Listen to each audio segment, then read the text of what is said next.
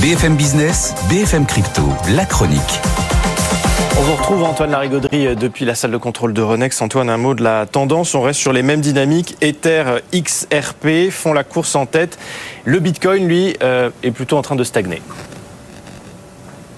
Oui, on revient un petit peu de calme après une dizaine de jours de forte progression. 48 heures que la reine des cryptos fait plus rien quasiment. On est du côté des 34 000 dollars.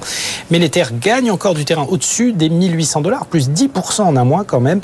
Et l'XRP, effectivement, qui poursuit son petit bonhomme de chemin au contact des 60 cents, désormais quasiment 7% de gagné en 5 jours. Antoine, gros plan sur la sécurité du réseau crypto. On s'achemine visiblement vers une année 2023 euh, bien plus tranquille, en tout cas sur le front des piratages et des vols.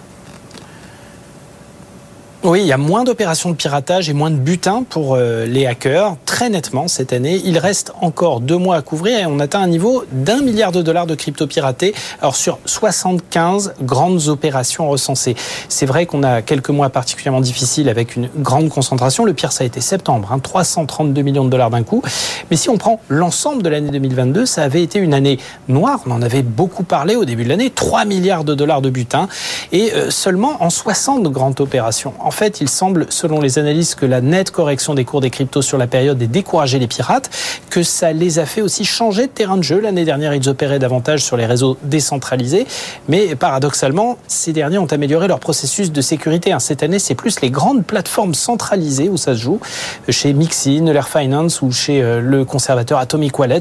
Et à ce jeu-là, ce sont toujours les pirates nord-coréens du réseau Lazarus qui sont les plus coriaces à eux seuls. On estime qu'ils ont dérobé un peu plus de 240 millions de dollars en une centaine de jours seulement. Merci Antoine.